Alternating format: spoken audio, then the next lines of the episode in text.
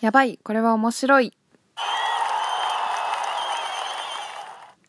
はい今日は私のオタク遍歴というか今までハマってきたものについて話そうと思ってます。この番組始まってまだ4回ぐらいしか配信してないんですけど自己紹介みたいなのを全くせずにあのとりあえずこれがいいこれが好きだっていうのをちょっとだけ喋って私自身のこととかも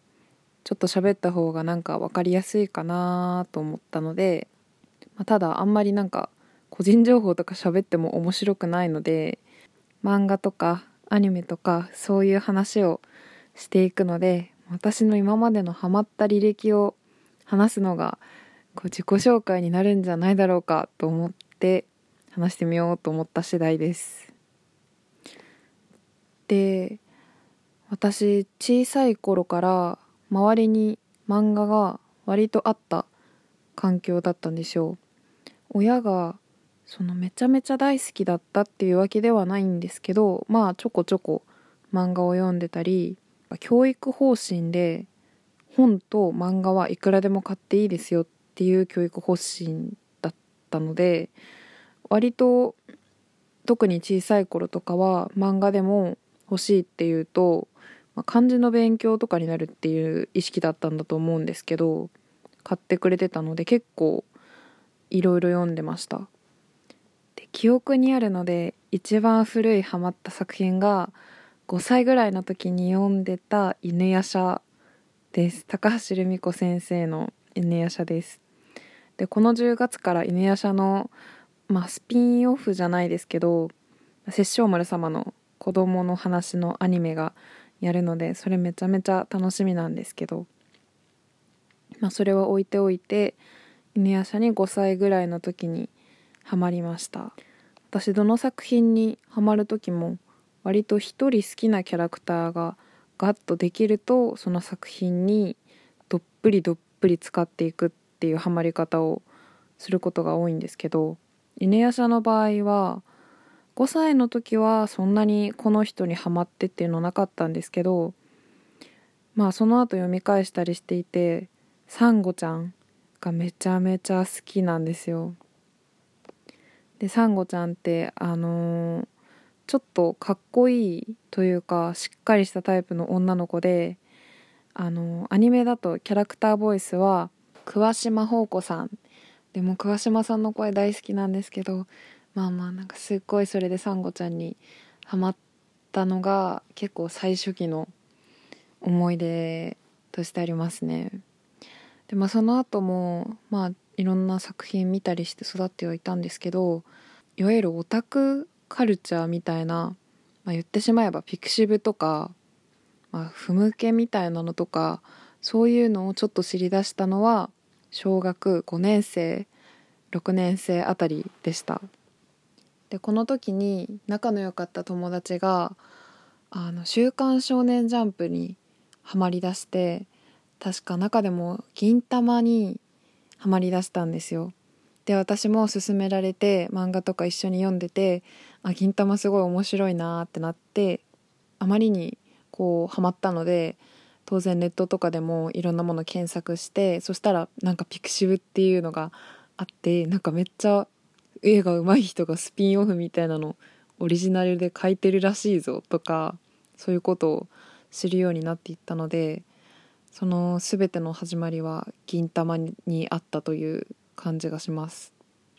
でその時のジャンプは「ナルトワンピース」「ブリーチ」とかがまあめちゃめちゃ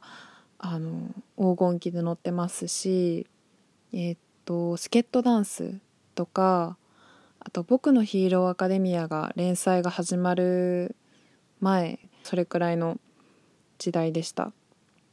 あで「ハンターハンター」とかもまだ今もですけどまあやってて私一時期小学6年生から中学12年ぐらいまで「週刊少年ジャンプ」を毎週買ってた時期があったんですけどなんかすごい楽しかったですね。やっぱ毎週立ち読みじゃなくて買ってて学校が終わったら月曜日に、制服のまま買いに行けないんでなんかどっかでタイミング見つけて「週刊少年ジャンプ」近所に買いに行って帰って読むみたいなすっごい楽しかったですね。私その頃まだいわゆる不女子不向けみたいなのには銀玉でそういう存在を知りはしたんですけどあんまりハマらないというか割と抵抗がまだその時はあってただただあの漫画として銀玉が面白いなとかああと銀玉でもあのキャラクターからハマっていって最初神楽ちゃんがめちゃめちゃ好きだったんですけどその後沖田総合にハマってわ沖田総合かっこいいなみたいなのとか なんかいいイラスト集めたりとかっていうハマり方をしてたのでまだピクシブとかは知ってたんですけど本当にただ単発のかっこいいイラスト眺めるとかまあ神楽ちゃんとのわちゃわちゃエピソードは好きだったんですけど恋愛とかなんか原作にない設定はまだあの抵抗がめちゃめちゃあったんですよその時点では。なので原作の範囲で関係性を楽しむみたいなのを銀魂で最初に学んでさっき言った「ハンターハンター」とか「スケートダンス」とかあのそれぞれあれですね「ハンターハンター」はクラピカでスケートダンスはスイッチにはまったんですけどそんな感じでジャンプ系を中心にいろんな作品にはまっていく時期がありました。でこれが高校生になる前の中学校ぐらいまでのハマり方でした。それで高校生の時にまた新たなターニングポイントになる作品が出てきます。それがおそ松さんですね。これは高校2年生か3年生ぐらいの時に放送していてで周りでもこう結構友達が盛り上がってたりしてなんだろうみたいな感じで結構遅めにはまったんですけどあのさっきピクシブで原作の範囲じゃないと見れなかったみたいなことを言って結構ジャンプ系はずっとそれで来てたんですけどおそ松さんをきっかけにあの不向けの扉を開いてしまったんですね。まあ、ここからの話はちょっと不女子話あんまり私がっつりした不女子ではないので出ないんですけどまあちょっとでも抵抗がある人は聞くのやめていただいたらと思うんですがまあその初めはめちゃめちゃ私も抵抗があっておそ松さんで不女子向けってなると当然まあ兄弟内の恋愛みたいな感じになっちゃうんですよ。で結構それってハードル高いじゃないですか BL の中でも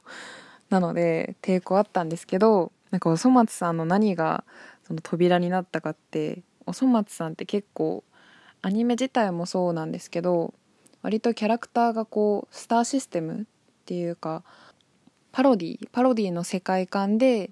なんかキャラクターの性格とかはそのままなんだけどなんか当然のようにパロディの物語が始まってそこで何かがあるみたいなのが結構原作でもあったし二次創作でも結構そういう作品が多かったんですよ。